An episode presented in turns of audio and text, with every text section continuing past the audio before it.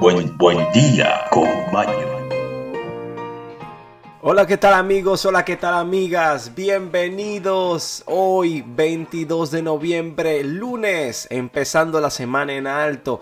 Ya se sienten las brisitas navideñas, ya se siente ese frescor en el ambiente, se siente la alegría de las personas, se siente la tradición. Amigos, amigas, estamos aquí nuevamente listos, prestos, preparados para compartir con ustedes una semana nuevamente en conjunto y en felicidad y sobre todo con informaciones interesantes y positivas para nosotros.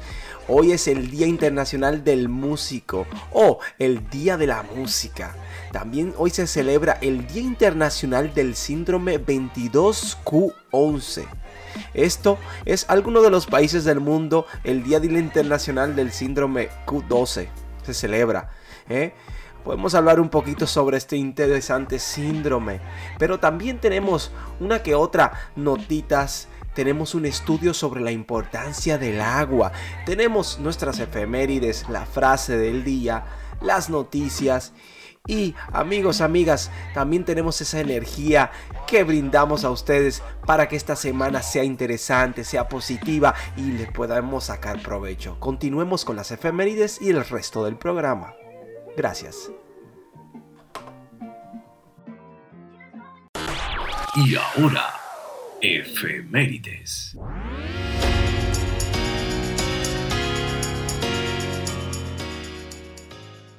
En España, en el año 1462, se publica la primera constancia escrita de la llegada de los gitanos a Andalucía.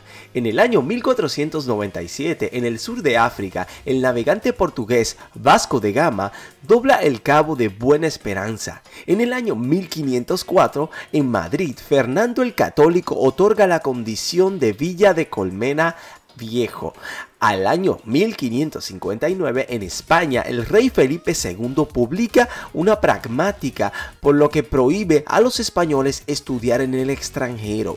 En el año 1574, el navegante Juan Fernández, durante un viaje del Callao Valparaíso, descubre el archipiélago que lleva su nombre debido a las desviaciones que produjo por una tempestad. En el año 1822, el Congreso de Verona, Italia, decide el el envío a España de los 100.000 hijos de Juan Luis o de San Luis.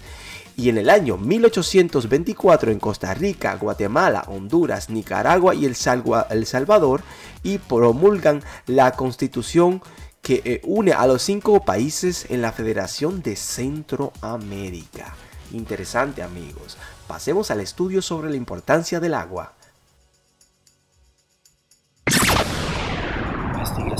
Informaciones y educación.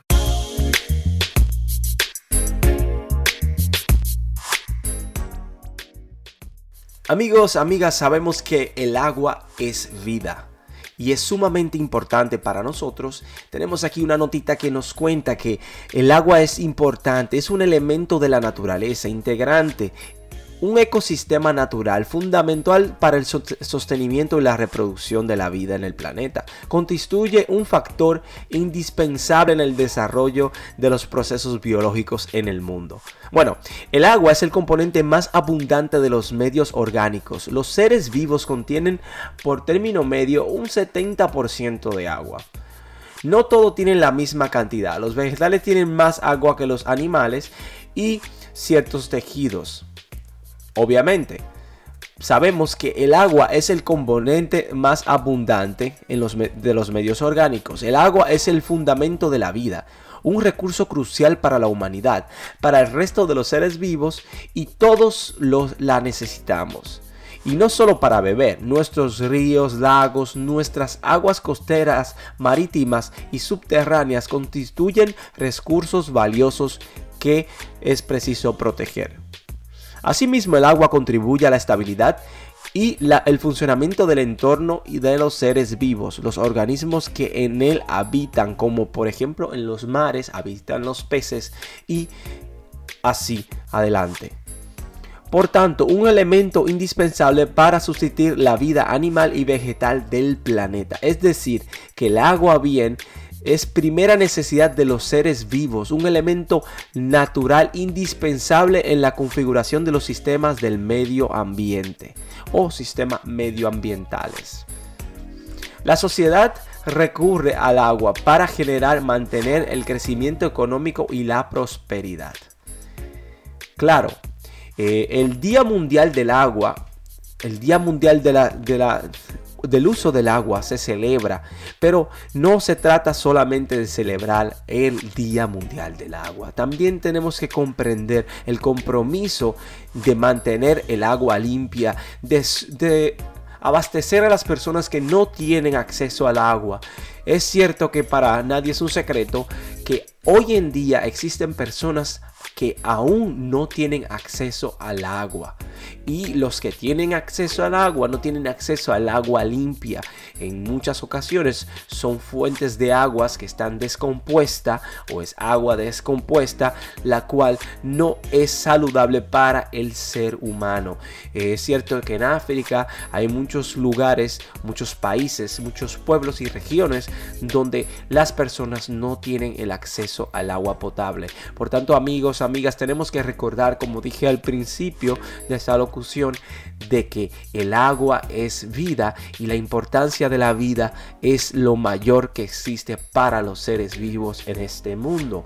Por lo tanto, debemos promulgar el uso del agua, no el desperdicio de ella. Tenemos que tratar de rendir el agua, amigos. No les digo que se bañen con una cubetita si tienen una ducha, pero traten de ahorrar el agua. Recordemos que todavía en el mundo existen personas sin acceso a ella. Aunque la humanidad conoce hace muchos años tiempo su independencia del agua, Europa está dándose ahora cada vez más cuenta de que la oferta no es limitada o ilimitada y de que tenemos que valorarla en consecuencia. Hay que gestionar y proteger el agua, que no es un mero producto de consumo, sino un preciso recurso natural tan esencial para las generaciones futuras como para la nuestra. Sin agua no puede haber vida. Amigos, conciencia. Pasemos a las noticias y el resto del programa. Ahora, noticias desde todo el mundo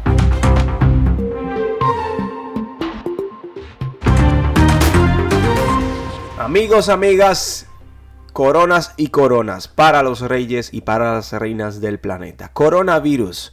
Violentas y masivas protestas en toda Europa por las nuevas restricciones contra el COVID-19. Bueno, decenas de miles de personas marcharon este pasado domingo en Bruselas, en la capital belga, para protestar en contra de las medidas anti-COVID. Algunos manifiestan y lanzaron material pirotécnico a los policías que respondieron a su vez con gases lacrimógenos y chorros de agua. Los manifestantes se oponen principalmente a la implementación de pases sanitarios que impiden a los no vacunados entrar a restaurantes o bares, entre otros locales comerciales. Esto se produce después de una nueva protesta en los Países Bajos contra la restricción impuesta para prevenir el contagio de coronavirus.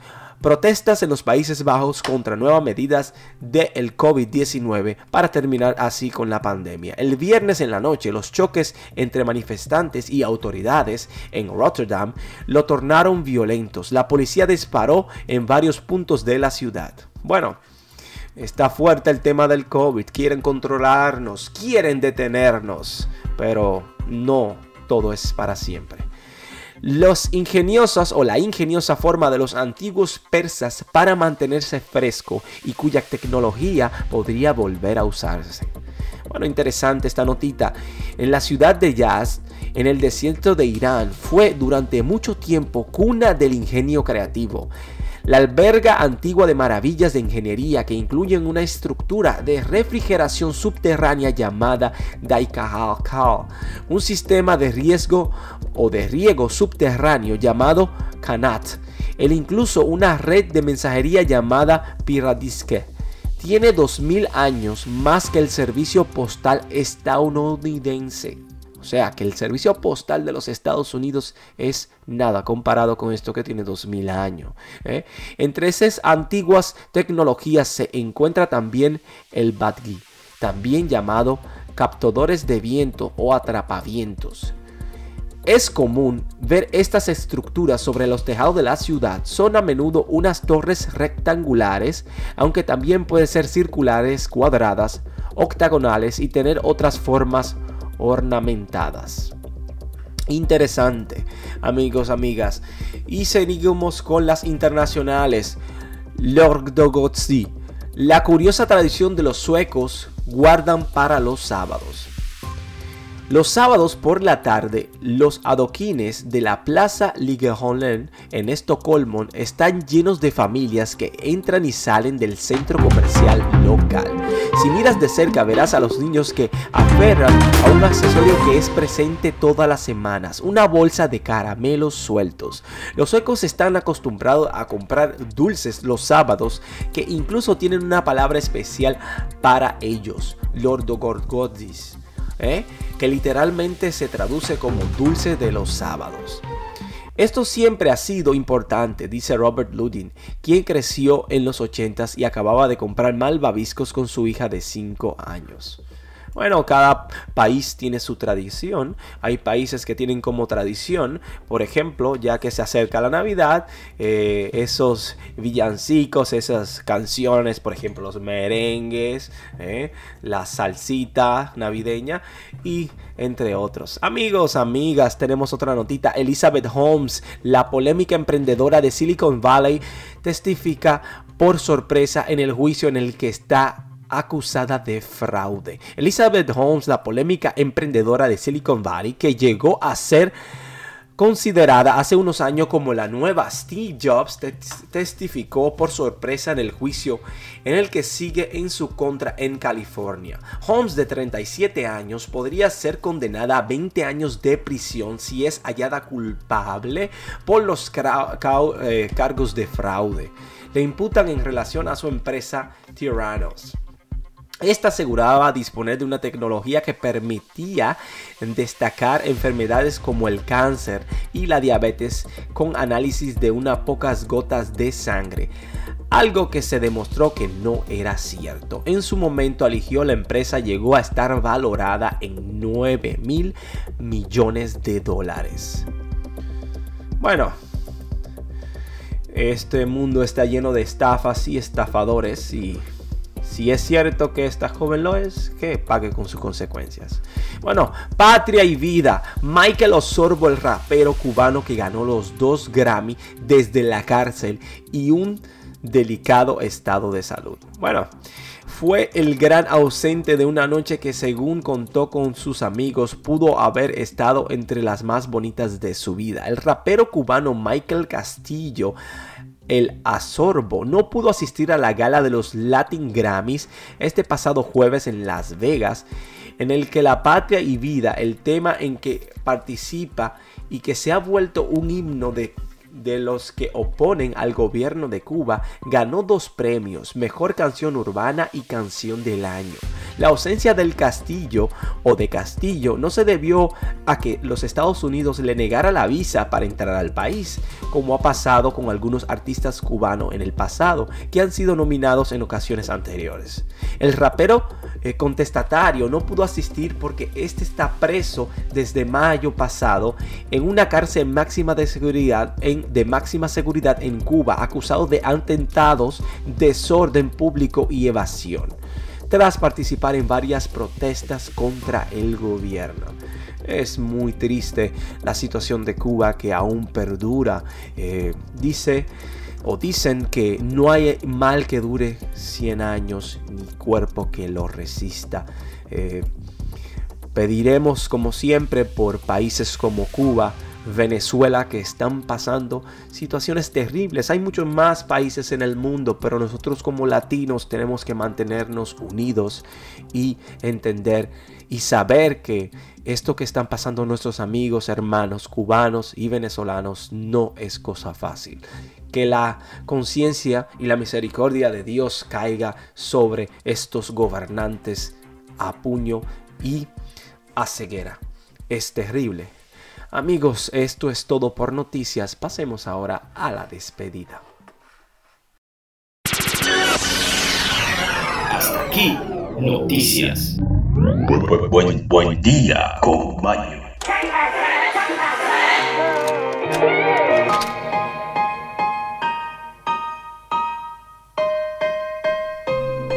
Amigos, amigas, todo lo que empieza debe terminar. Nuestro espacio en conjunto ha llegado a su fin, pero no es tema de tristeza, simplemente de alegría y de celebrar en conjunto que habemos compartido este espacio, que he dejado esta huellita en ustedes para que esta semana sea energética, llena de positividad y con informaciones las cuales pueden brindar algo a nuestro día o a nuestras vidas simplemente. Amigos, amigas, no vamos a despedir el programa si dan la frase del día como lo tenemos de costumbre y pasaremos a ello, pero sin y olvidar que tenemos que hacer el bien y sin mirar a quién tenemos que mantenernos en positividad. Quien ha visto la esperanza no la olvida. La busca bajo los cielos y entre todos los hombres. Octavio Paz.